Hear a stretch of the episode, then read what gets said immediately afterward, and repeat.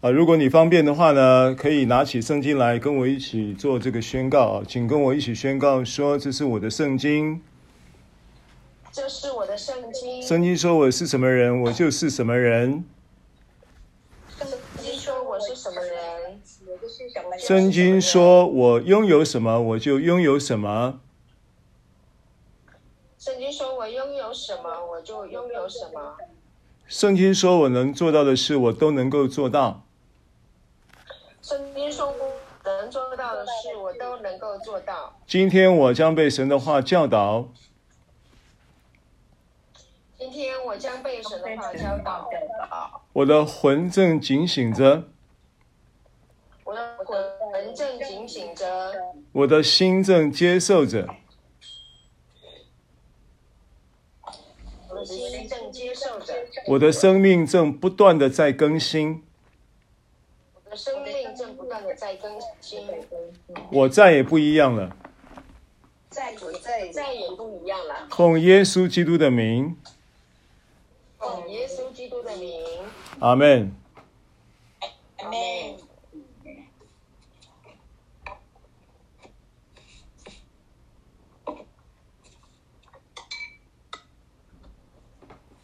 好，我们呃，今天呢，我们要从。罗马书的第十章啊，我们要从二十节看到第十一章的第十节啊，这是今天我们分享的这一段圣经啊。那呃，那今天的课程的主题叫绝对恩典，绝对恩典啊。那这个是可能你第一次听到这个词儿啊，这个是。这两天在预备这个课程的时候的神给我的主题啊，叫绝对恩典。那经文呢，又十章二十节，又有以赛亚放胆说：没有寻找我的，我叫他们遇见；没有访问我的，我向他们显现。至于以色列人，他说：我整天伸手招呼那悖逆顶嘴的百姓，我且说。神弃绝了他的百姓吗？断乎没有，因为我也是以色列人，亚伯拉罕的后裔，属便雅悯支派的。神并没有弃绝他预先所知道的百姓。你们岂不晓得经上论到以利亚是怎么说的呢？他在神面前怎样控告以色列人说？主啊，他们杀了你的先知，拆了你的祭坛，只剩下我一个人。他们还要寻索我的命。神的回话是怎么说的呢？他说：“我为自己留下七千人，是未曾向巴力屈膝的。如今也是这样，照着拣选的恩典，还有所留的余数，既是出于恩典，就不在乎行为。”不然，恩典就不是恩典了。这是怎么样呢？以色列人所求的，他们没有得着；唯有蒙拣选的人得着了，其余的就成了顽梗不化的。如经上所记，神给他们昏迷的心，眼睛不能看见，耳朵不能听见，直到今日。大卫也说：愿他们的筵席变为网罗。变为基建，变为绊脚石，做他们的报应。愿他们的眼睛昏蒙，不得看见。愿你时常弯下他们的腰。好，首先就是呃，这个第一个哈，绝对恩典的第一个经文的见证，就是罗马书十章的二十到二十一节。那第一个见证呢，叫做主动的恩典，主动的恩典。呃，以赛亚就是说，这个罗马书的十章二十节、二十一节，上次我们有看到，他保罗是引用了呃以赛亚书的六十五章的一节跟二节。那这个描述呢，他在描述以色列人啊、在一个悖逆的情况中，但是呢，以赛亚。他的说，他在这个话就是六十五章的一节二节里面，他他的宣告说，他说他的子民呢，没有人在寻找，没有人在寻找神，是神叫他们遇见。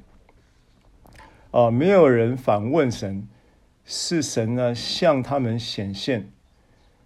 啊、就是人其实，啊、不论就是我们我们看罗马书整个从开始的时候到现在啊，罗马书整个他发话的这个对象，因为它的主题是福音，他发话的对象呢，当然首先呢是针对呃外邦的这些的信徒。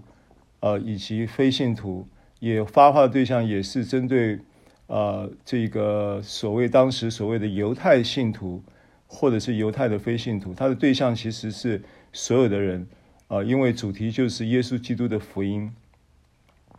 那么他向着这些呃对象在发话，到了十就是九章开始呢，就是着重在犹太向着犹太人发话，那他就揭示了。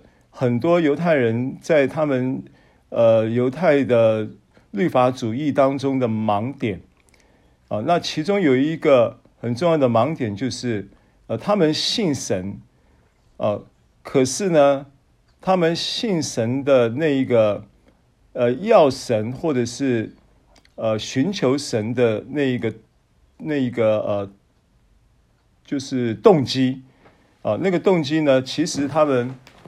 呃，为的是，为的是在呃他们的宗教的那一个教义跟认知里面呢，呃，所要呃得到的那一些应许的祝福，然后他们持守的呢，持守的就是他们的血脉、他们的礼仪啊、他们的荣耀。然后神向他们所立的这些的诸约，啊，还有各样的呃赐福的应许等等，那这个是他们所持守的东西。那他们持守这些东西到一个地步呢，呃，其实呢，以赛亚就放胆的这样子做了一个一个一个一个宣告说，其实你是为了你自己。啊，为了这些来寻求神。换句话说，你根本不是寻求神，啊，你寻求的是你你的需要得到满足，啊，你寻求的是这一些。那这个这个观点呢，这个是以赛亚他在讲这个话的时候，啊，就是我我们可以从整个圣经，就是罗马书的这个。尤其从九章开始的脉络，就可以呃理解以以赛亚书这一个以保罗引用这个经文的宣告呢，呃带就是带着什么样的意思？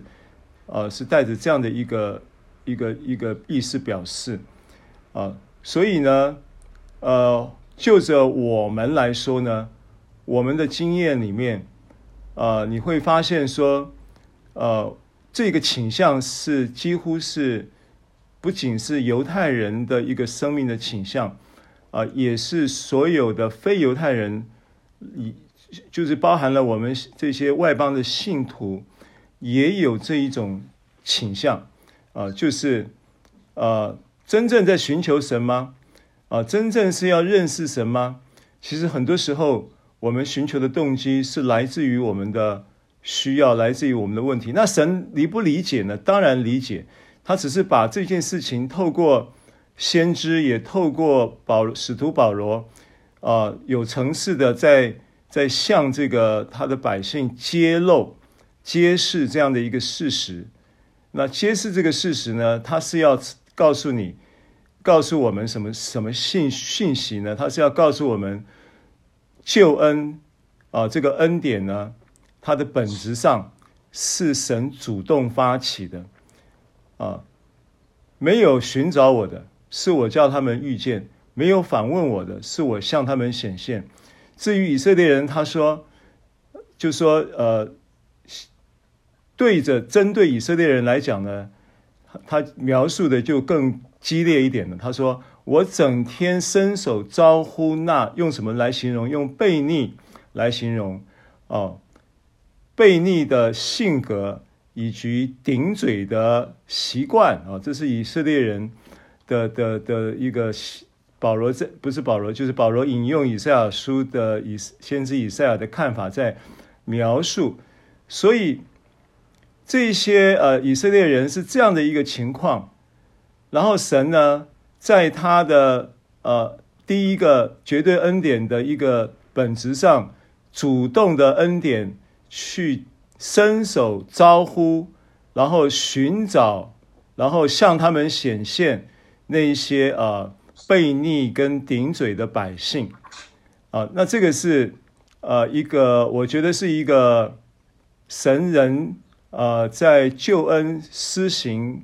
呃的一个启动的一个模式啊，那特别呢，我觉得呃保罗在这里用这样的引用这样的圣经，向着呃以色列人，向着犹太人发这个话的时候，犹太人会有一个会有一个呃，我相信了啊，他会在这个话语的恩膏的运行之下，有一个良心的觉察。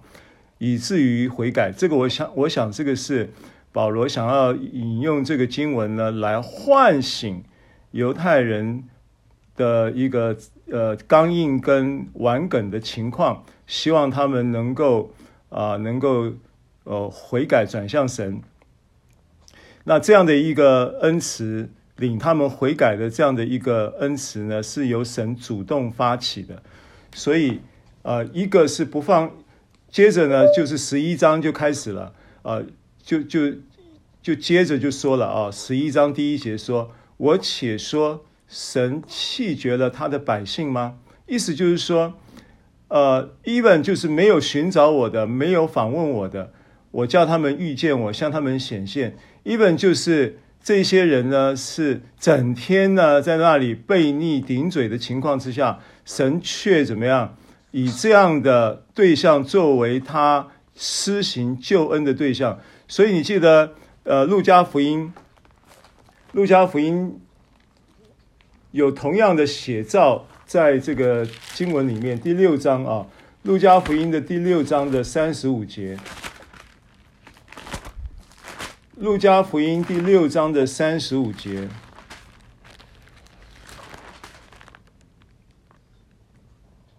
经文说：“你们，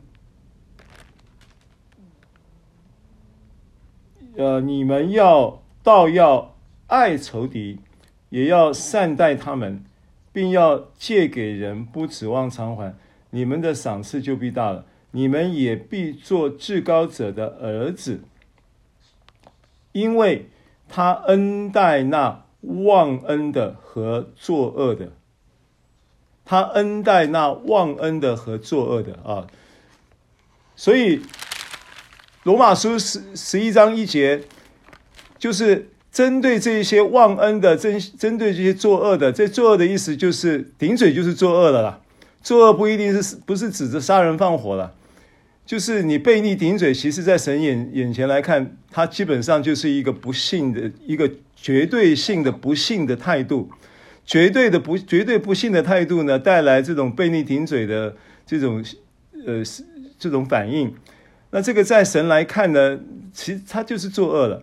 但是接着十一章一节，保罗就说：神弃绝了他的百姓吗？有因为他在这个悖逆跟顶嘴的这样的状态中，神弃绝了他的百姓吗？断乎没有。哦、所以。神主动没有寻找我的，我叫他们寻见；没有访问我的，我向他们显现，不算，就是主动的一个一个恩恩典的写照，哦、并且呢，他的主动施恩的对象是什么人呢？是是那个行为良好吗？是那个表现良好的吗？是那个各种这个呃。德智体群四育都均衡健全，分数都及格的吗？不是，他竟然他主动在施恩的对象是那整天呃，在招呼那些伸手招呼那些悖逆顶嘴的百姓。那这已经够呛了，就是这个恩典呢，在这样的一个一个一个主动的性质里，带来一个绝对性。这个绝对恩典的绝对性呢，见证了一件事情，就是施恩的神跟受恩的这些人有多么大的是这种两极化的生命反差。这个是神，这个是恩典的概念。神在做一个 demo，做一个示范。正如刚才我们在路加福音第六章提到的那个圣经文，说到说呢，他说你们要爱仇敌。要善待他们，他说你的赏赐是大的，哦，那这个这个在这个经文里面呢，你你看起来好像是耶稣对于一个人的行为跟品格的要求，可是重点是什么？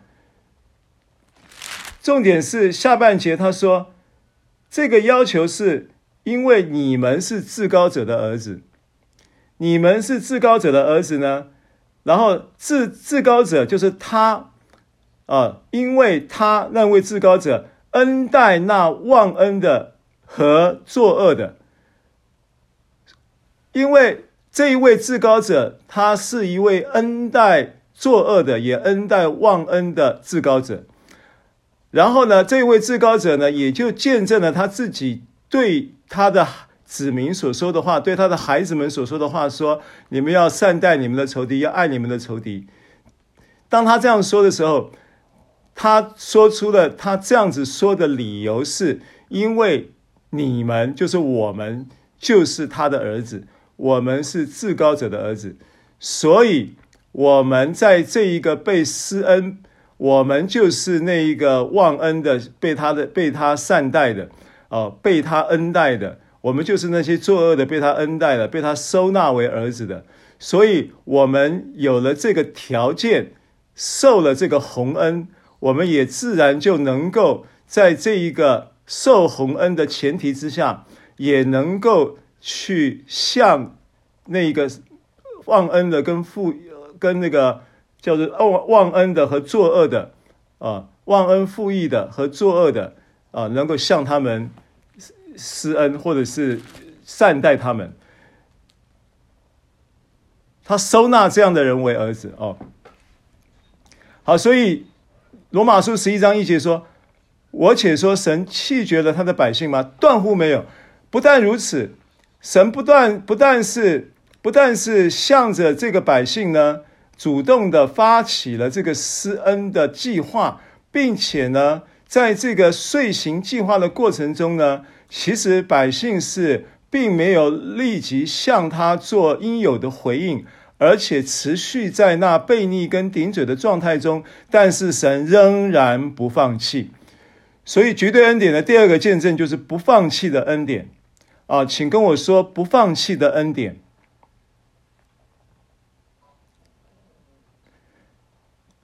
我我现在说话的声音讯息是哦，因为这这几次我们的课程的那个 Zoom 哈，可能是不是我们家的网络不顺？我我的说话的那个信息、话语的讯息，你们听的顺利顺吗？这个网络畅通吗？如果不畅通，我就关掉视讯。Hello？可以，可以，好，可以，好好好，OK，好，可以，好，谢谢，好。那所以呃，保罗就说了，神弃绝他的百姓吗？断乎没有。一本是这样，神仍然不放弃。神知道，你神知道他他的百姓是什么心态，神知道我们是什么想法，神知道我们是怎样的人，但是他仍然不放弃，因为他是无谎言的神，因为他已经定义就是要施恩，他已经定义他会他爱你，而他的爱，我们讲爱是阿嘎佩，那我们。希腊字有好几好几个字讲到爱，对不对？复习一下，阿嘎佩是我们熟悉的，是讲到神的爱，叫做用这个阿嘎佩这个字。然后呢，还有一个字叫做 philia，philia 的爱呢，就是菲拉铁菲，弟兄相爱的那个爱。然后还有一个爱呢，叫做 storge，是讲到亲情，就是父母亲对儿女啊，儿女对父母啊，啊这种亲情的爱。啊，还有一个爱叫做 eros，eros 这个爱呢，就是啊这个呃男女的这种情爱。啊，那。有时有时候我们在分这个不同的爱的字义的时候，其实它有一个有也有不同的特质啊。这个不同的特质，比方说，比方说这个菲利亚的弟兄相爱的爱呢菲利亚弟兄相爱的这个爱呢，比较会展现的那个爱的那个特质呢，是理性的这个部分。就是你会发现呢，弟兄相爱的这个菲利亚的爱呢。这种爱，它是会有一个理性相通的彰显，哦，然后会有那个呃臭味相投的彰显了，哦，这个是这个是呃 philia。那 eros 这个爱呢，就比较多的是感性，啊、哦，就是比较比较多荷尔蒙的啊、感性。那这个呃神的爱或者是亲情父母啊。儿女啊，这种关系的爱呢，就比较比较明显的会偏重在于那个叫做意志的特质，意志。所以一个是思想啊，就是理性啊，philia；一个是感性，eros；一个就是意志啊，意志之爱。所以讲到神的爱的时候，你第一个想到他是不放弃的，对不对？所以。哥林多前书十三章那个讲到呃爱的真谛的时候，讲到爱是永不败落啊。那现代中文版的翻译是爱是永不放弃，这是神的爱。所以他是无谎言的神啊，他会请他的权力，用他的意志，然后呢坚持在他的应许施行在我们的身上啊。那重点是，如果今天他了解他。不了解你，然后他爱你，这还就觉得是合逻辑。可是他知道我们是怎样的人，他知道我们呃悖逆啊，或者是顶嘴啊，就像他了解以色列人一样。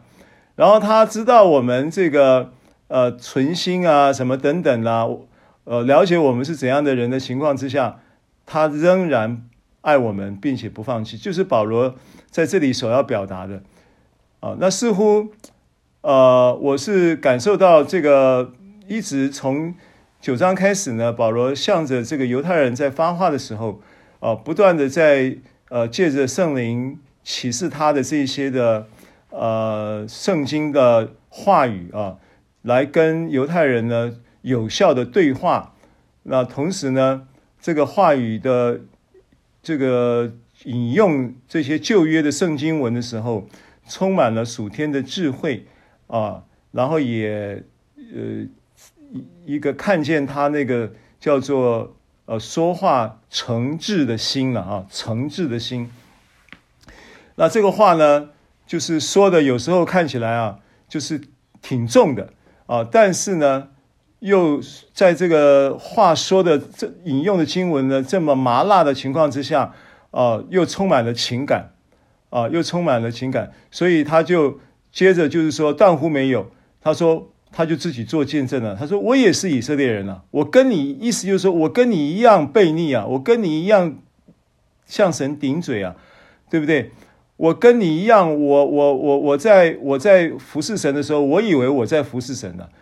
哦啊，其实我服侍的不是神的，不是，并不是神。直到耶稣向我显现了，直到我在往大马色路上遇见耶稣啊。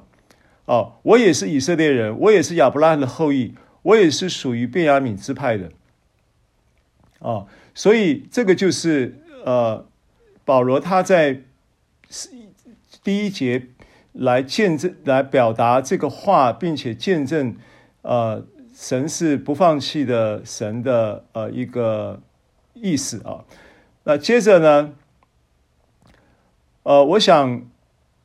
这一这几节圣经，啊、从其实从十十一章从十九章开始啊，断断续续的，呃，都会有一些呃时下的一些预定论的一些的这个论述里面引用的圣经，啊，譬如说我们刚刚讲的一节二节的经文呢，就是呃，神弃绝他的百姓吗？断乎没有，因为我也是以色列人，亚伯拉罕的后裔，属便雅悯支派的。这个经文呢，就会。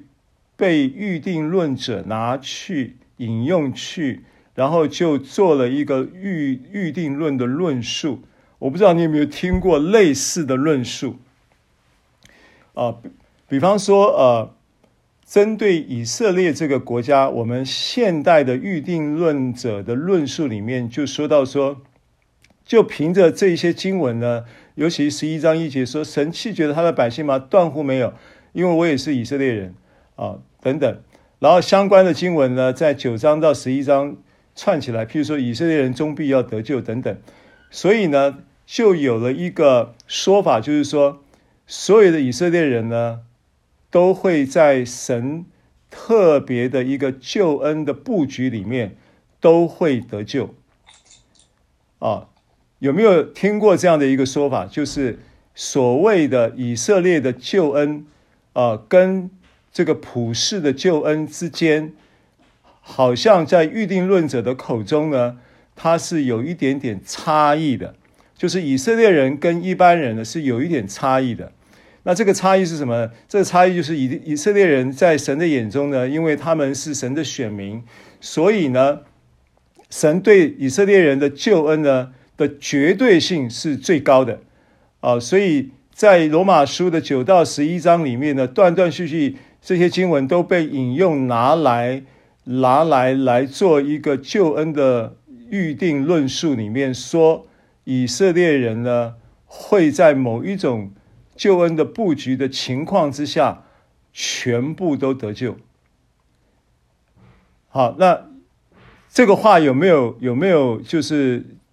你你们不知道有没有听过类似的论述？因为我并没有涉猎这些预定论很深，但是其实断断续续这个几十年来呢，尤其是最近这十几二十年来，呃，就是别的国家我不晓得，但是起码我认识的华人的这个基督教的这个呃教会的教会界啊，呃，包含中国大陆，也包含台湾。啊、也可能也包含了部分的亚洲其他国家的，呃，这个华人的这些呃教会的这种信息里面就提到，啊、就是会有这样的一个倾向，说祝福以色列的神就祝福他，啊、所以就是会有密集的这个以色列的旅行团呐，啊、会有很多。那这些背后其实跟那个这些经文。呃的一些信息，传道人在传讲这些末世，就是叫做预定论、末世预定论啊，它跟末世论是结合在一起的啊。然后就是说，呃，带出一些教导，然后这些教导呢，就会在信息里面呢，就带出了一些风气，然后这些风气就会有呃盛行的一些以色列的。呃，这个所谓的救恩的论述啦，啊，然后在他们是神的选民啦，然后你恩待就是善待以色列，祝福以色列就被就会被神祝福了等等。那这些话似是而非，啊，听起来呢，好像这些经文的依据也可以这么引用啊，可是如果这一些。事情，但我现在不是批评这样这个事情啊。以色列，你你去去游玩、去旅游，这都没问题啊。我我我是在讲背后的那个信息所带来的那个信息的影响，或者是信息的这个发表的正确性。我们做一点，因为反正提到了这个圣经嘛，我们现在走过这些圣经嘛，啊啊，我就顺道提一下。如果说这一些是真是真理的话。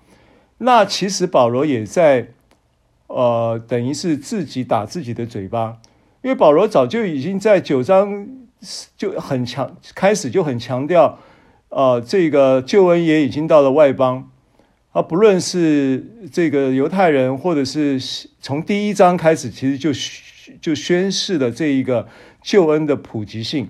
他说，无不论是犹太人，或者是呃希利尼人，或者是为奴的，或者是自主的，包含了加拉太书也提到这个这个这个真理。保罗很强调这个真理，就是犹太人、希利尼人啊、然后为奴的或自主的，或男或女。在基督里都成为一了，根本在基督里都没有差别了。那如果是这这个真理是真理的话，那怎么可能又会有一个条件是属于以色列人的救恩条件呢？那怎么会有说，呃，这个以色列人会在救恩的布局中全部终必全部都要得救呢？这个不合乎福音的真理。因为福音的真理只有一个条件，不是你是不是以色列人，或者是你是哪一个种族的人，因为根本就没有种族的差异，只有一个条件，就是信耶稣啊，这是救恩的唯一条件嘛，所以不可能在这一个救恩的唯一条件之外，还会有开什么后门，有救恩的后门，这个绝对不是真理的，啊。啊，我再说，我不反对，就是你在聚会的时候，然后呢，摇着那一个旗子啊，这些都是，如果这样做，圣灵会充满你，我赞成你这样做。哦，我不反对说你呃还在就是说就是仿效一些呃以色以色列人的，譬如说他们的音乐文化，然后呃在敬拜的时候去跳唱呃唱跳一些。呃，以色列的舞曲，这我都不反对。但是它背后，如果给你的意念跟思维是你要模仿，或者是要支持，或者是要呃祝福以色列，你才蒙祝福，这些都不是新约福音的呃真理啊、这些到了新约的时候，神已经祝福了你，你在基督里各样属灵的福气都是属你的。不是依据你做了什么，你才蒙祝福。这个我刚刚讲的这些都是很基本的、很浅显的一些的，我们已经知道的一些的真理。但是呢，就是会有一些传道人在论，就是引经据典的在做这一些预定论的论述、末世论的论述的时候呢，就说的你哑口无言，你就姑且相信了。啊，所以我借这个机会呢，也稍微这样提一下啊，啊，好，感谢神。啊，接着第三节，第三节第四节，呃，主啊，他们杀了你的先知，拆了你的祭坛，只剩下我一个人，他们还要寻索我的命。然后第四节，神的回话是怎么说的呢？他说：“我为自己留下七千人，是未曾向巴力屈膝的。”好，那因为二节、三节，呃，三节、四节，我们现在是分段落，就是小小切小块了，牛排要切小块了，一口一口一口吃了哈，然后切开来，其实它是整块牛排是连在一起的。好，那首先在语义上，为什么忽然间跳到引用到列王记上十九章的这个经文呢？因为呃，如果你对这个经文有印象的话，我为自己留下七千人，是未曾向巴力屈膝的。他经文出处是在列王记上的十九章十八节。然后前面讲说，主啊，他们杀了你的先知，拆了你的祭坛，只剩下我一个人，他们还要寻索我的命呢，是出自列王纪上十九章的十节以及十四节。啊，它等于是不是整段，不是整段的经文。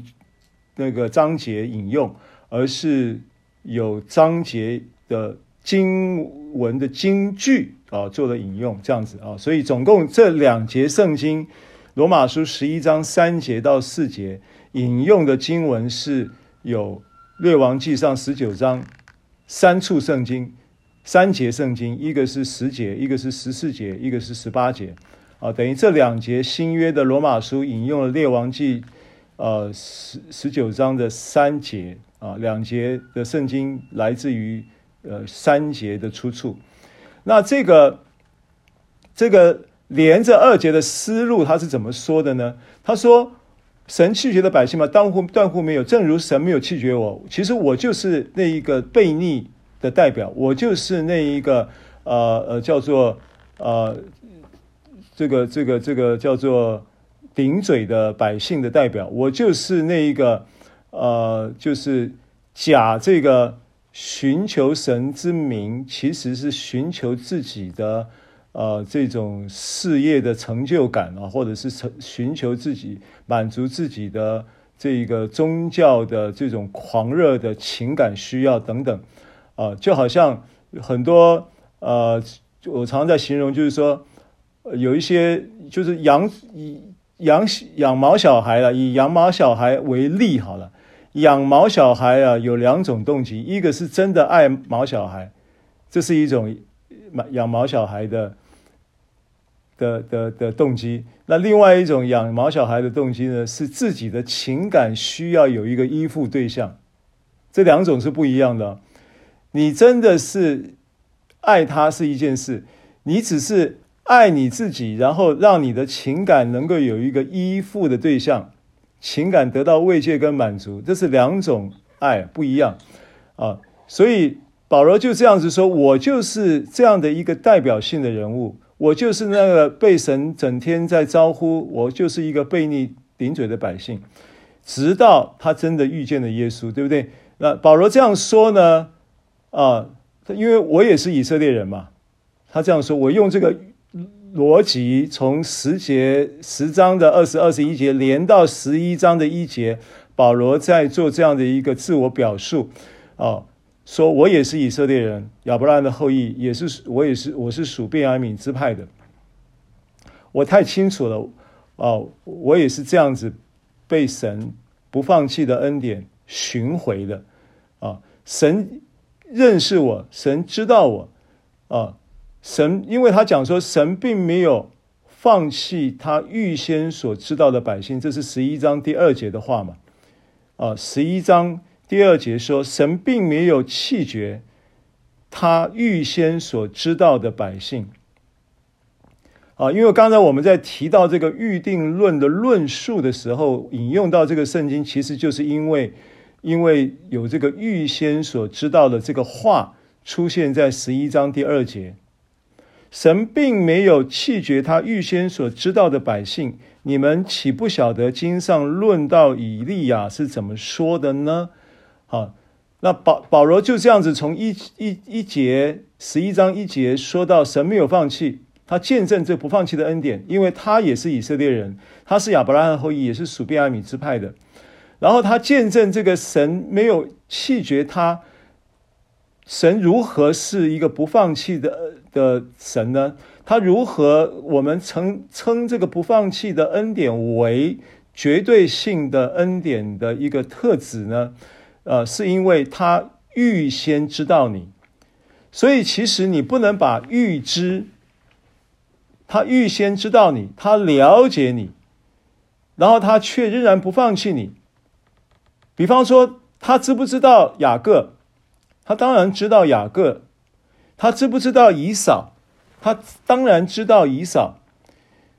他预知雅各跟以扫，预知他们的生命。预知他们的性格，所以他预知雅各、预知以扫以后，在这个预知的情况之下，他就有了一个预定。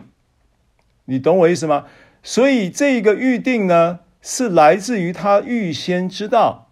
那他为他预先知道，又代表什么意思呢？意思就是说，他即便他预先知道你，他却仍然在伸手招呼你。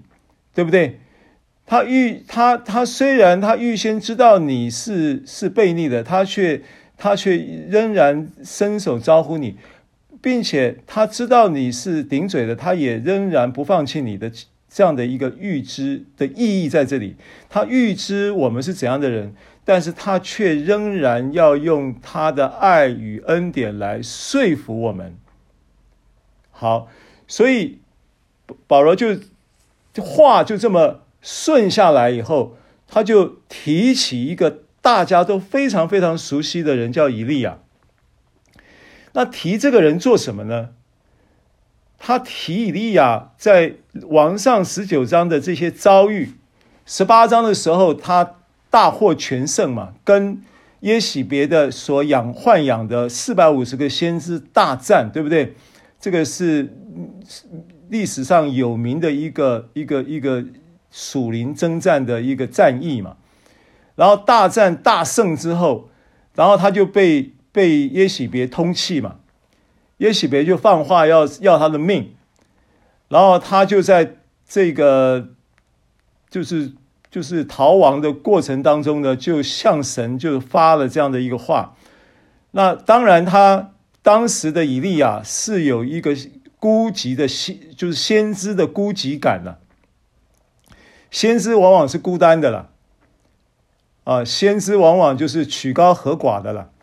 所以他的他他他的确有这个孤单感，有这个孤寂感，但是神却告诉他说，有七千人未曾向巴力屈膝啊，因为当时巴力是那个市场上的主要的一个一个呃，就是就是亚哈亚哈王亚亚哈王是一个列王里面，就是圣经上描述说他比其他的这些他行耶和华眼中看为恶的事。比他先前的列王更甚，亚哈王是一个顶坏的一个王，然后又娶了一个好像是女巫一样的老婆，这就是恶恶上加恶啊！这这个这个很糟糕的事情，本身自己就已经是呃，就是就是胜过他的恶啊，胜过就排名第一啊，列王排名第一的情况之下，又娶了一个排名第一的的的一个一个。耶洗别这样的人，所以呢，老百姓是很很痛苦，很辛苦的。那先知以以利亚那个时代，以利亚在那个那个情况中来彰显那个神在先先知生命中的大能啊，也是一个一个一个一个叫做恩典的见证了。那以利亚在这个过程当中，他就被神安慰到了。好，那保保罗引用这个话呢，其实他在安慰谁呢？保罗引用这个话，他他就说，就是从这个不放弃的见证，神没有弃绝他预先所知道的百姓的这一个见证，包含他也没有弃绝我，因为我也是以色列人，我也我也是悖逆顶嘴的百姓之一。那你你们晓不晓得经上论到以利亚是怎么说的呢？他说。他在神面前怎样控告以色列人说，就是抱怨嘛，啊，就是孤寂先知的孤寂感嘛，啊，他就说主啊，他们杀了你的先知，拆了你的祭坛，只剩下我一个人，我他们还要寻索我的命，怎么办呢？那神的回话是怎么说的呢？他说：我为自己留下七千人是未曾向巴力屈膝的，如今也是这样。第第五节，照着拣选的恩典，还有所留的余数。好，所以保罗第一个引用以利亚的这一个大家熟悉的历史人物，重要的历史人物，然后他的一个经上记载的这个呃历史事件，重大的历史事件啊，众所周知的这样的一个事件，来安慰某一些某一些自认为在当时的信仰的环境里面。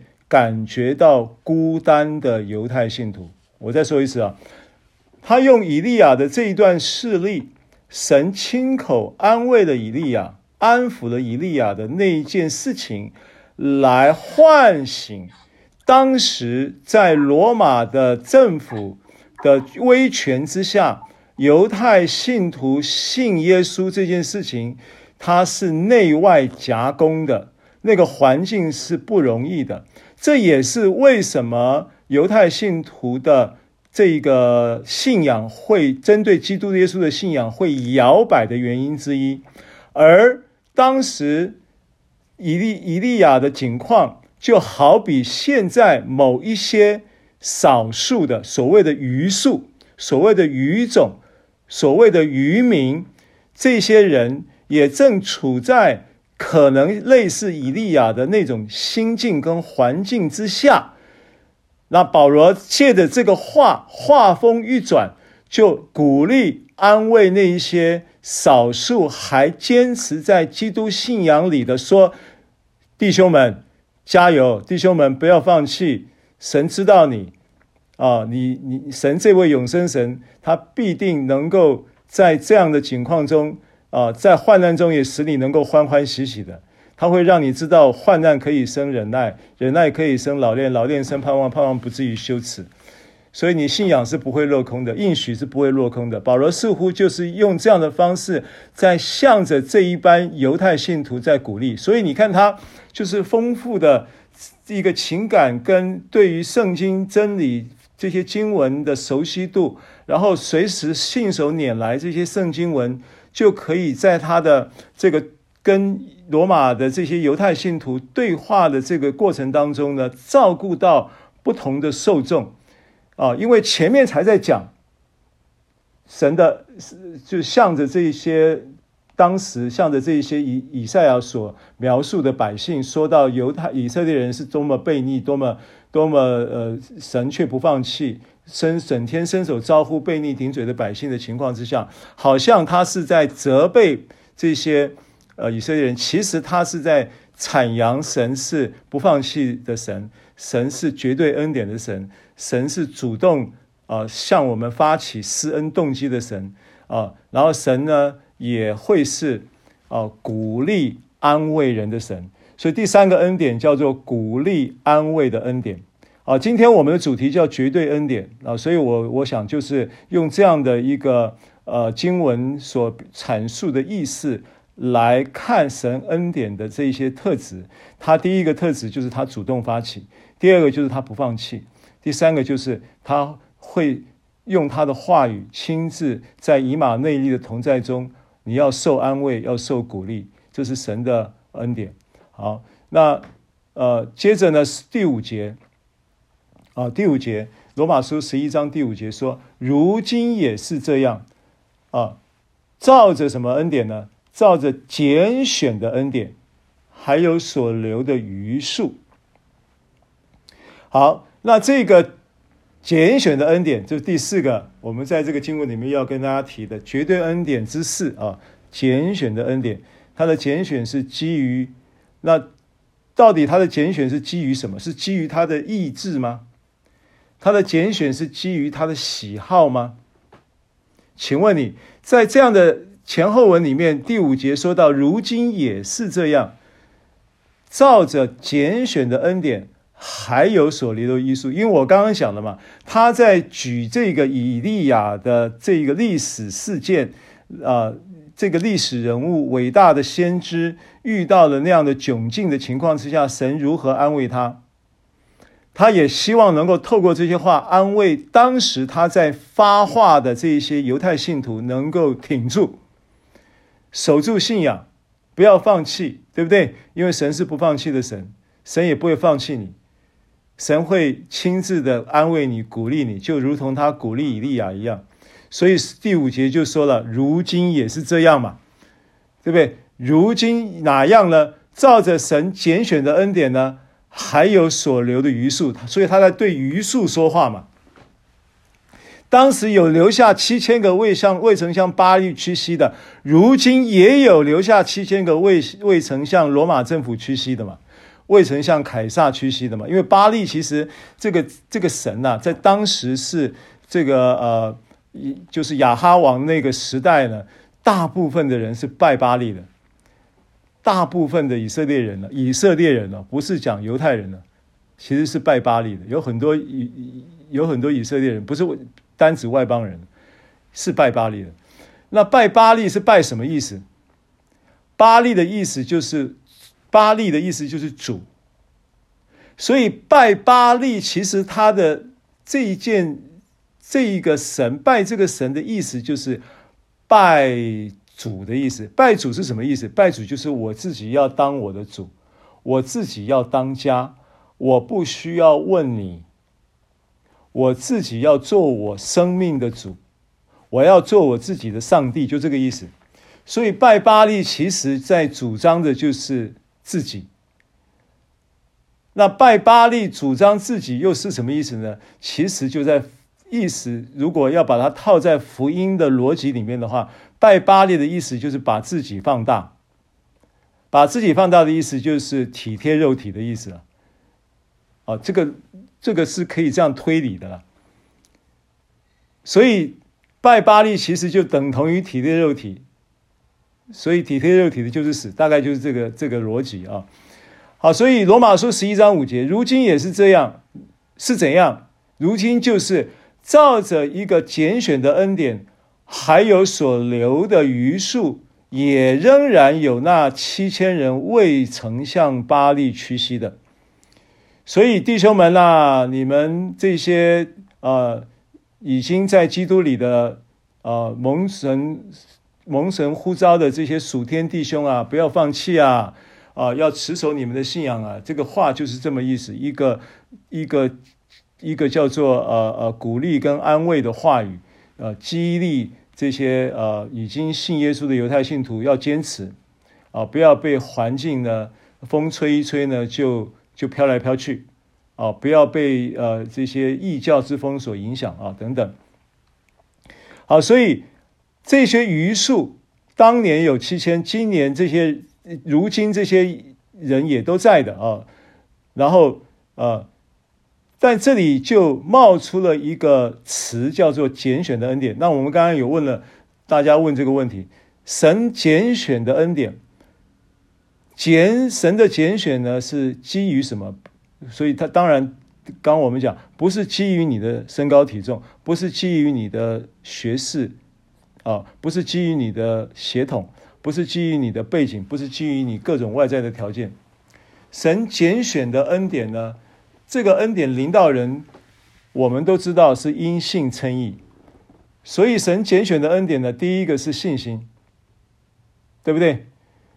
神拣选的恩典是不是是不是第一个是基础是信心是信心？但是它是基于什么？它的拣拣选是基于什么？啊，神的拣选，如果你把前后文这样子整理一下，神拣选人的恩典呢？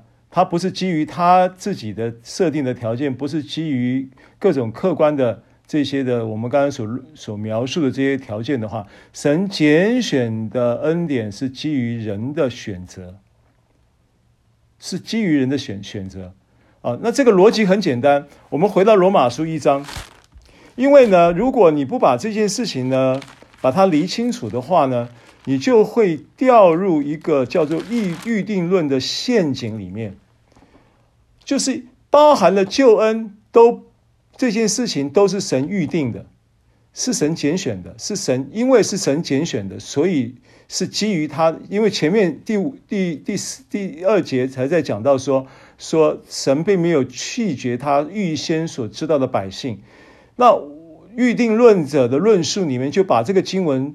就套用在预，因为有一个预先所知道的百姓嘛，所以他就把其实从八章开始就有这样的蛛丝马迹了。罗马书八章二十九节，哦，我来读一下啊。罗马书八章的二十九节，呃，经文说，呃，这个因为他预先所知道的人，有没有跟这边罗马书十一章二节说？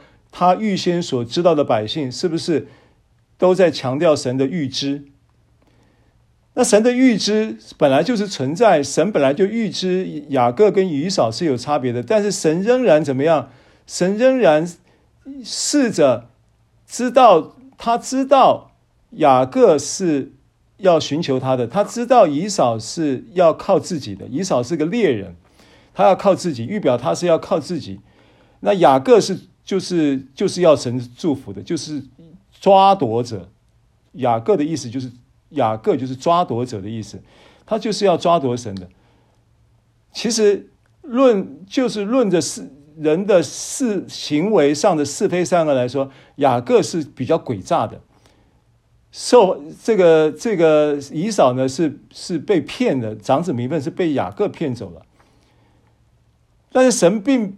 不是看你的行为好坏，对不对？啊，那雅神预知以扫也预知雅各的情况之下，神有没有偏待人？神没有偏待人，神也一直在向以以向雅各、向以扫，来在这个以以撒的跟利百家的这样的一个家庭的生活环境里面，向他们呼施行救恩的呼召嘛，给等于是给予他们生活的环境啊、条件啊各方面都是一样的嘛，他并没有偏待人嘛。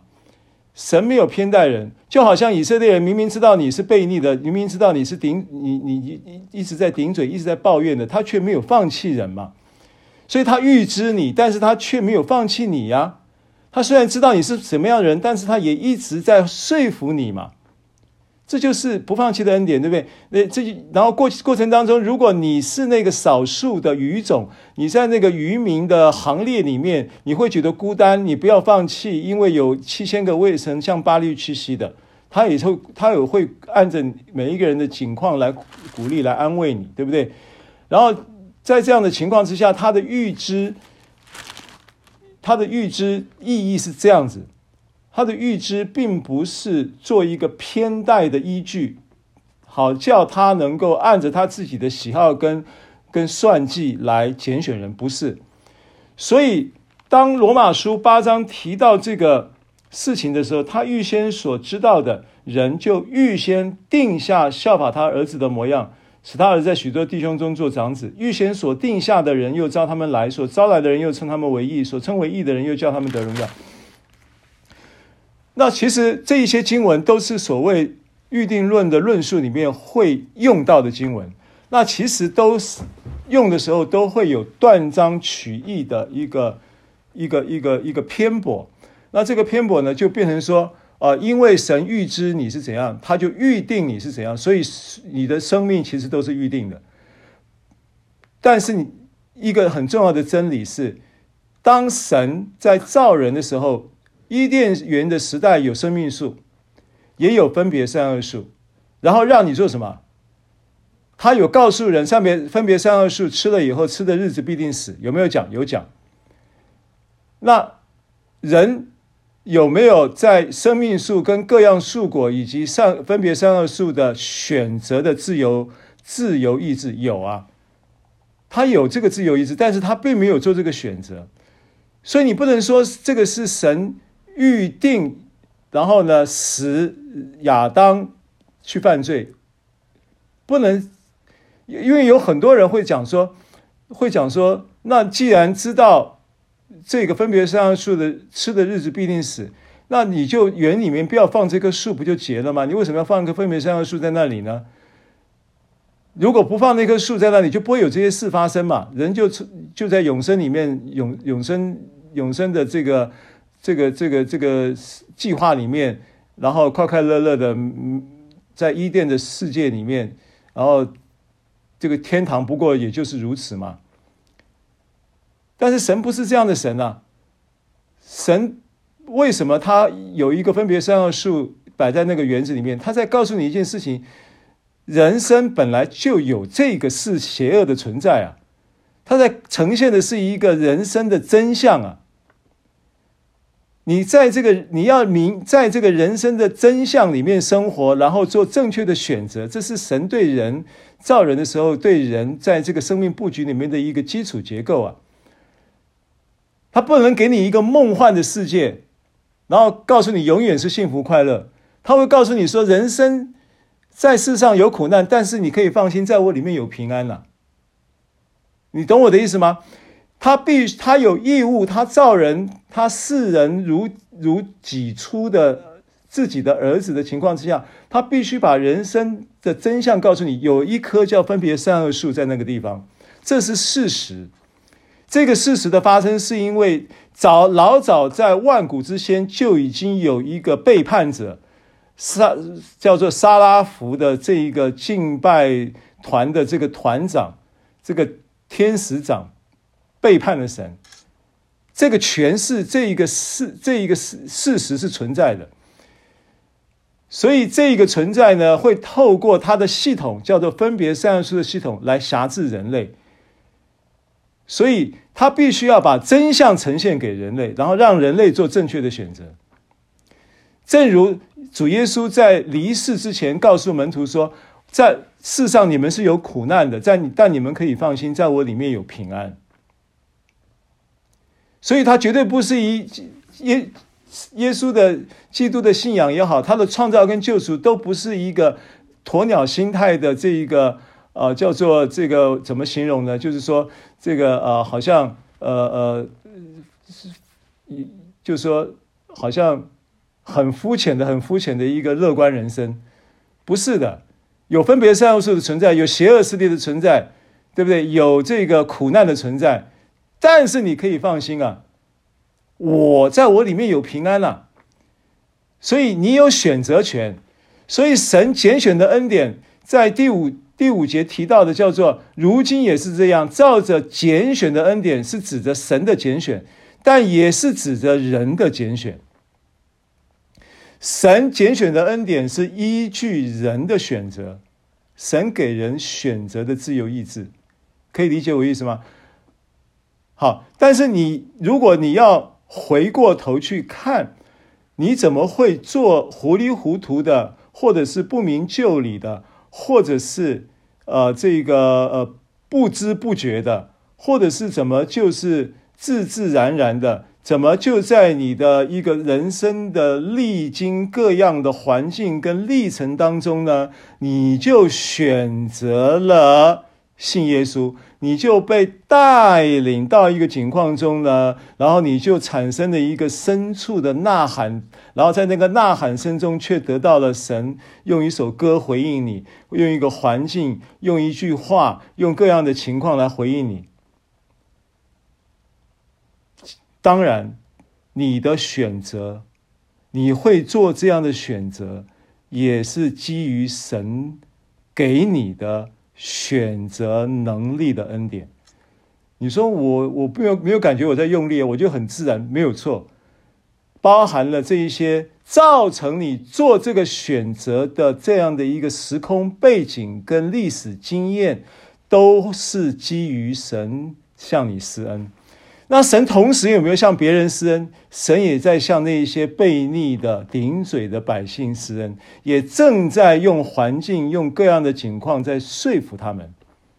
神没有放弃人，神继续在说服他们，就如同你被说服的过程一般，都在被说服的过程当中。但最后你会做什么选择？这件事情却会是神拣选的恩典的前提。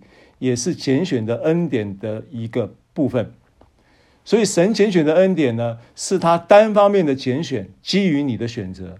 然后呢，神拣选的恩典也是我们这一方面的选择，是来自于他在你生命中恩典的布局。所以你你要感恩，不是你的智慧，不是你的能力，也是神恩待你，也是神恩待我。好。接着第六节是我们常常在用的经文，尤其是恩典福音的讲员是一定常常使用这个圣经的。几乎你不会看到有一个恩典福音的讲员不使不引用到这节经文。十一章第六节，我们非常熟悉的经文，既是出于恩典，就不在乎行为，不然恩典就不是恩典了。好，那这一节圣经呢，我要对应到一节，因为这个东西在字面上来讲就。就是几乎不太用解释了。第一个，这一个经文，它在前后文的这个论述，然后在六节的时候蹦出来，也是理所当然，因为它强调到了神不放弃的恩典，然后强调到了他主动发起的恩典，强调了鼓励跟安慰的恩典，也强调了拣选的恩典。所以在这里，当然他要强调的是一个绝对性的恩典。而这个绝对性的恩典有一个绝对性，就是不在乎行为，不在乎行为。注意，这个不在乎行为，并不仅止于说是当你在领受恩典的前提是不在乎行为，这个是不在话下。领受恩典的前提当然是不在乎行为，是在乎信心，是在乎神拣选。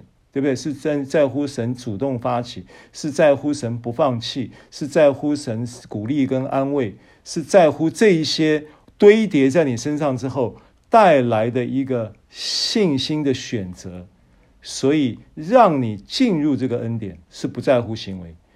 但当你进入这个恩典之后，仍然持续的不在乎行为的前提之下，让你能够在生命中恩典的生命中和恩典的知识中有长进，这个是很重要的。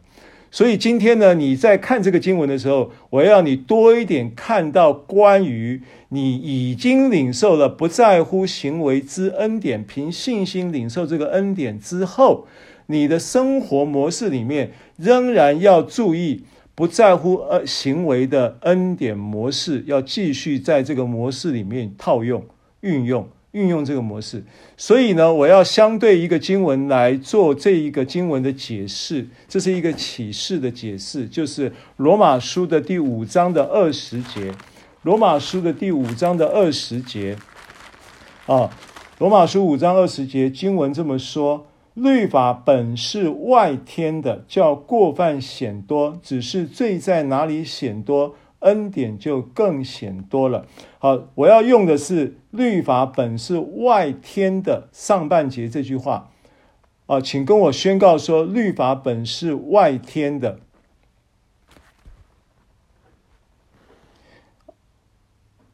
呃，听得到吗？跟我说：“律法本是外天的。”好，谢谢。律法本是外天的。好，外天的。如果你去查原文的话啊。原文的意思是偷溜进来的，律法本是偷溜进来的。好，注意我的意思是说，这一节圣经呢，它在启示一个意思：我们既是出于恩典，我请问你，今天你是不是已经理解到这个绝对恩典的特性里面包含了神主动的恩典，包含了不神不放弃的恩典，也包含了神鼓励跟安慰的恩典，也包含了神拣选的恩典，对不对？你都已经理解了，既是出于这些恩典，就不在乎行为。你不仅仅是出于信心进入并领受这个恩典，你也必须持续、持续的本于信，以至于信的，在这一个恩典的路程上，在这个恩典的赛程上，在这个恩典的历程上，继续的在恩典的知识与生命上有长进。所以你要留意一件事情：律法会溜进来，会偷溜进来。律法的思维会不断的在你里面蠢蠢欲动，然后会驱动你的肉体要去 do something。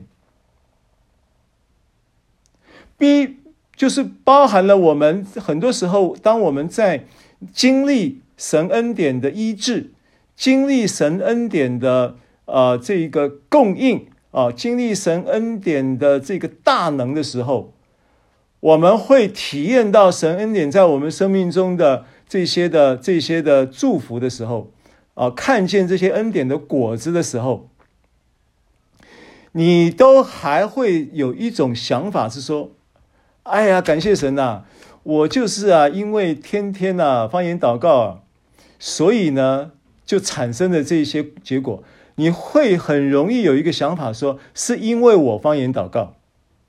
你会很容易有一个想法说，是因为我做了什么？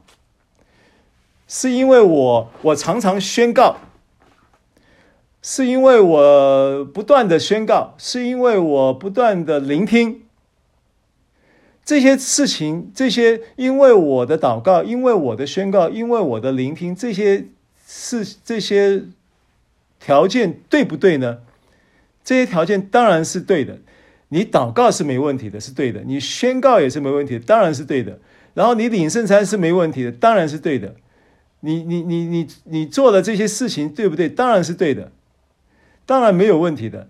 但是你不是因为你做的这些事情，神医治你，是因为耶稣受了鞭伤，你已经得了医治。你的思维里面是不是会经常跳出这一些想法？尤其。不，如果你不是你你的主观经历，你可能是听别人的见证，别人就说啊，我就是怎样啊，后来我就是后来就是因为做了什么，然后因为我祷告，因为我宣告，因为我什么，所以所以你就要去学模仿他，我也要去跟他一样，我也要方言祷告，每天祷告两小时，我也要每天我要一经文我要宣告三个月啊，因他说的鞭伤我便得了医治，我也要做这个，我也要做那个，做做这个，律法本是偷溜进来的。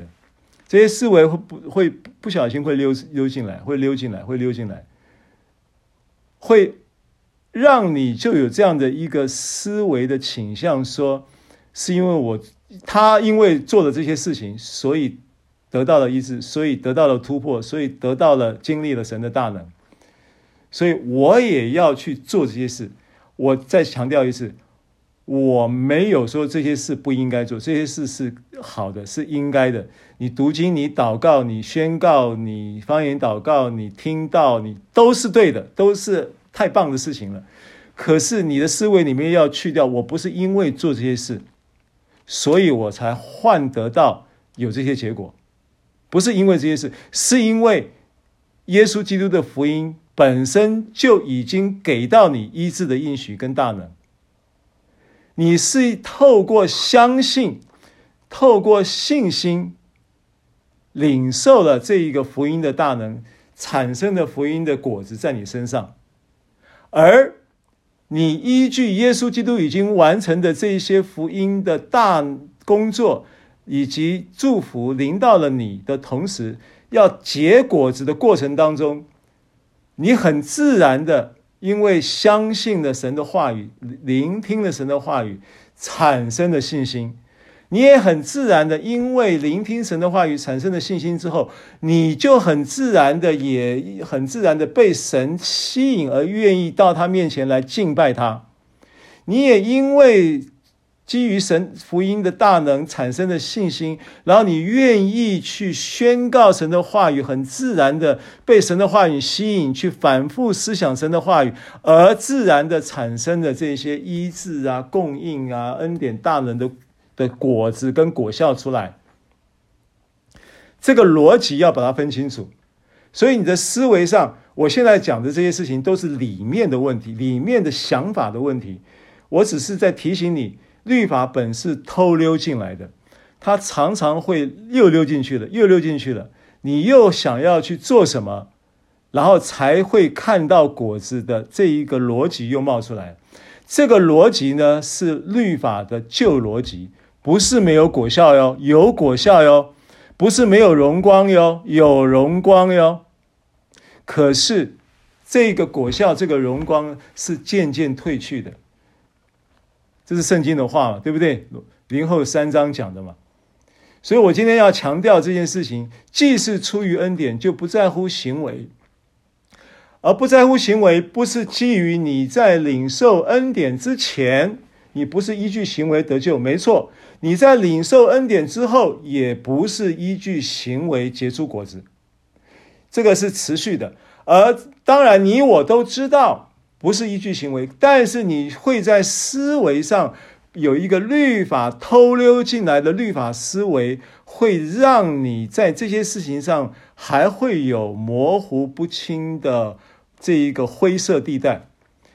那我今天做这个经文分享的同时，我就想要提出这样的一个提醒：不要让律法偷溜进来，不要把门关好，把门锁好，不要留个缝，让他有机会进来。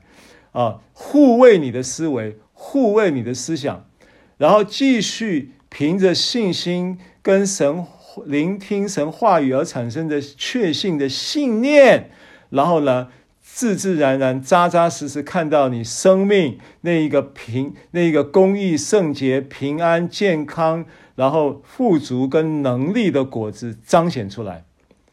继续，因为如果在这件事情上面有灰色地带或模糊不清的情况之下，它会影响你在这件事上的成长。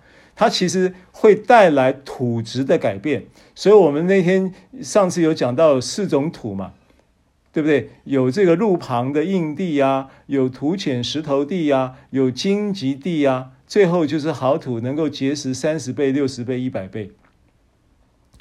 那这一些，呃，你要听对了是福音，而且你要听懂了，要听明白了，然后明白还不够，你还要在这个明白中扎根，所以你必须还是要有根的情况之下，要有启示，所以你还必须听。你不但听对了、听懂了，还要听进去了，要扎根了，要有启示了。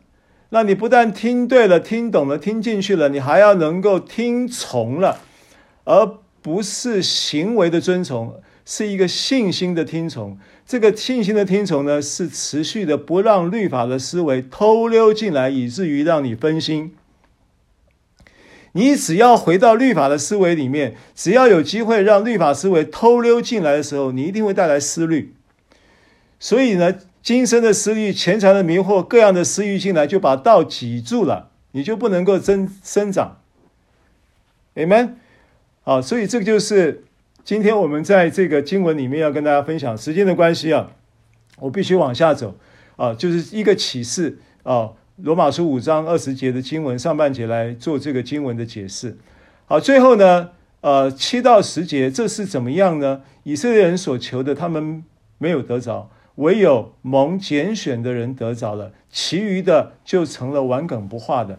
如经上所记，神给他们昏迷的心，眼睛不能看见，耳朵不能听见，直到今日。大卫也说：愿他们的筵席变为网罗，变为基建。变为绊脚石，做他们的报应。愿他们的眼睛昏蒙，不得看见。愿你时常弯下他们的腰。好，那这段圣经呢？呃，我要提的就是顺着刚才跟大家分享的这个逻辑啊、因为既是恩典，就不在乎行为，不然恩典就不是恩典了。如果你在恩典，呃，在律法的思维底下。或者让律法有机会外天偷溜进来的思维底下，你就很难结实。结实就是结果子，对不对？结实，但是你你很难结实的情况之下，你可能会产生结实。什么叫结石？就是肾结石，就是胆结石那个结石。所以你要的是结石，结果子的结石，你不要肾结石、胆结石的结石。所以这一段圣经呢，就是两个，就是结石跟结石的关系。如果你在那样的情况当中呢，你很自然的在律法偷溜进来，然后律法思维就让人会成了顽梗不化的。律法偷溜进来，不管是硬地也好，不管是土浅石头地也好，或者是荆棘地也好，其实你在没有结实的情况之下，到脊柱的情况之下，啊。会有一个顽梗不化的现象，那就是结石现象。我们要结果子的结石，不要肾结石的结石。顽梗不化就是硬化的意思了，就是整个生命变得硬化。因为它这个原原原文叫做 poro poro poroo poroo 的这个字呢，跟 poros 是同一个。就是呃，poros 是 poroo 的字根，poros 的就是某一种矿石，poros 啊，是是一种什么什么石，我忘记了，是一种某种矿石的名称叫 poros，所以 poro 的 poro 的意思就是就是源源自于这个矿石而产生的一个硬化、顽梗不化实心了。什么叫实心？实心呢？你知道律法是写在石板上的。就是实心，实心呢要变成肉心，不要顽梗不化。那以色列人所求的，他并没有得着。以色列人求什么呢？啊，以色列人求什么？九章，罗马书九章就已经先说了答案了。罗马书九章三十一节、三十二节，以色列人所求的，以色列人追求，呃，三十一节。以但以色列人追求律法的义，反得不着律法的义，所以他们求律法的义，却不能得着律法的义，因为律法无法叫人称义，因为没有一人，在律法之前之下没有一人，连一个都没有，这个是早就已经揭示的真理。那他一直在反复的不厌其烦的在说服他们，所以以色这个，我觉得保罗在这个书信里面。透彻的表达了神的心，不断的在伸手，整天伸手招呼悖逆的百姓，招呼这些顶嘴的百姓。好，所以以色列人所求的，他并没有得着；所求什么律法的义，他并没有得着。唯有蒙拣选的人，就是在恩典之下的人，就得就得着了。啊，唯有这些余种得着了。所以大家，这些余种、这些余民，不要放弃。你们这小群不要害怕，神的国正在你们心里，就在你们心里。好，所以其余的这些呢，就成了顽梗不化的。如经上所记，神给他们昏迷的心。所以这个经文呢，是出自于生命记二十九章。神给他们昏迷的心，眼睛不能看见，耳朵不能听见，直到今日。然后也出自，也也有部有一部分的经文是出自以赛亚书啊，眼睛不能看见，耳朵不能听见，这个是出自以赛亚书二十九章十节。生命记二十九章四节跟以赛亚书二十九章十节是这两节旧约圣经是这这两处旧约圣经的，就是七八节的出处啊，被第八节的出处。那那很多人说哦，那是神给他们昏迷的心，是神使他们昏迷啊？不是，神给他们的意思是神任凭他们，任凭，因为任凭他们其实就是神在恩典之下最大的一个对。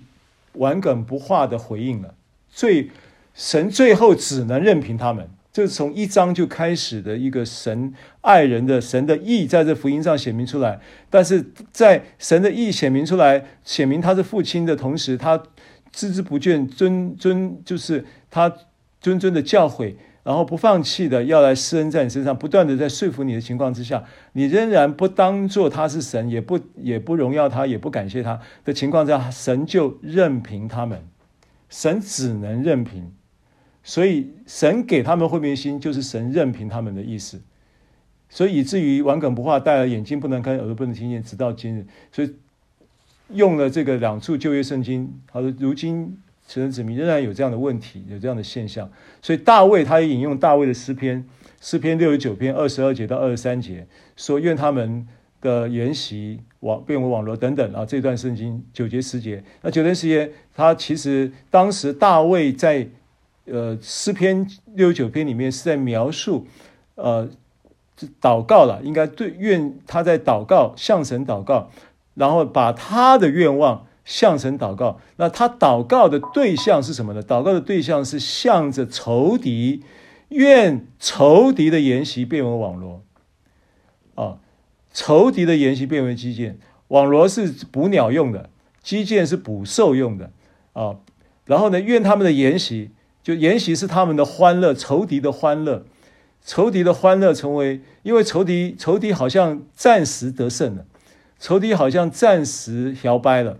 可是呢，他们的摇摆不久，他们的筵席会变为网络，变为这个基建，变为变为捕兽器，变为捕鸟捕鸟网，然后变为绊脚石，作为他们的报应。呃，那大卫在这引用这个经文，当然不是，呃，保罗在这里引用大卫的诗篇经文，当然不是。把以色列人当仇敌，但是是以色列人把神当仇敌，懂我的意思吗？大卫以祷告用这个话是针对神要解决他仇敌的问题，可是保罗在这里引用大卫的经文的话的时候，并不是把以色列人当仇敌，而是神把以色列人把神当仇敌的情况之下，才会。有这样的情况，就是如果你在律法之下有什么筵席，有什么庆祝，啊、愿它变为网罗，可以让你悔改；愿它变为机槛，可以让你悔改；愿它变为绊脚石，可以让你觉醒。作为他的报应，其实不是咒诅，而是让他们能够因此而悔改而觉醒。愿他们的眼睛昏蒙不得看见，愿你时常弯下他们的腰，意思就是说，因为他们的眼睛昏蒙不得看见，不得听见，因为顽梗不化的缘故。然后时常弯下他们的腰，意思就是说，在律法之下成为一个重担，成为一个弯下他们的腰，就是担负了劳苦重担。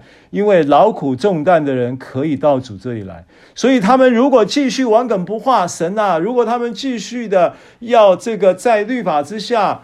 呃的情况之下，那些除了渔民之外的这一些的信，这一些的子民，愿你继续的不放弃他们，愿你继续的让他们的沿袭变网罗、变机槛、变绊脚石的同时能够悔改，然后愿他们在眼睛昏蒙不得看见情况之下，劳苦重担，以至于愿意说主啊，我不行了，我到神面前来，我求你赐给我安息。所以凡劳苦担重的，神就必。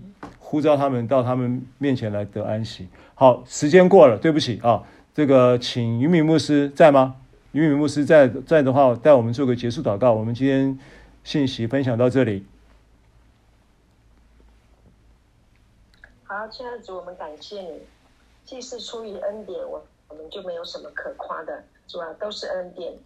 谢谢你，不管我们，呃，我们，呃，我们会读经，我们会祷告，我们我们会什么？主，那都是你给我们的，主都是你教我们的，主我们向你献上感恩，主我们能够听这些话语，主啊能够听得进去。也是你给我们的恩典，主啊，我们感谢你，主啊，谢谢你怜悯的那些还在律法之下的人，主啊，怜悯那些还在定罪控告的人，主啊，他们还不认识你的恩典，主啊，帮助我们 领受了这个恩典，都更多的给出去，主啊，不是我们能给，是因为我们满意。主，我们感谢你，我们有深信罪在哪里显多，恩典更要显多。谢谢主，你绝对的恩典连到我们的生命。主，愿我们成为恩典的出口，恩典的管道.让人更认识耶稣。主啊，若我们能读经，我们能祷告。主啊，是的，是因为我们要成为你的管道，Amen. 让我们让人从我们的身上看见耶稣，看见恩典.看见你的恩慈，领我们悔改。谢谢你。给我们各式各样的恩赐，所有的教会里面真的恩赐都是恩典，阿能够彼此来服侍。对，主啊，谢谢你，将荣耀都来归给你。阿妹。谢谢你与我们同在。阿门。所有的弟兄姐妹，阿门。今天恩典一整天，谢谢主，奉耶稣的名祷告。阿门。谢谢大家收听收看，我们下一周见，拜拜。拜拜。阿妹，平拜拜。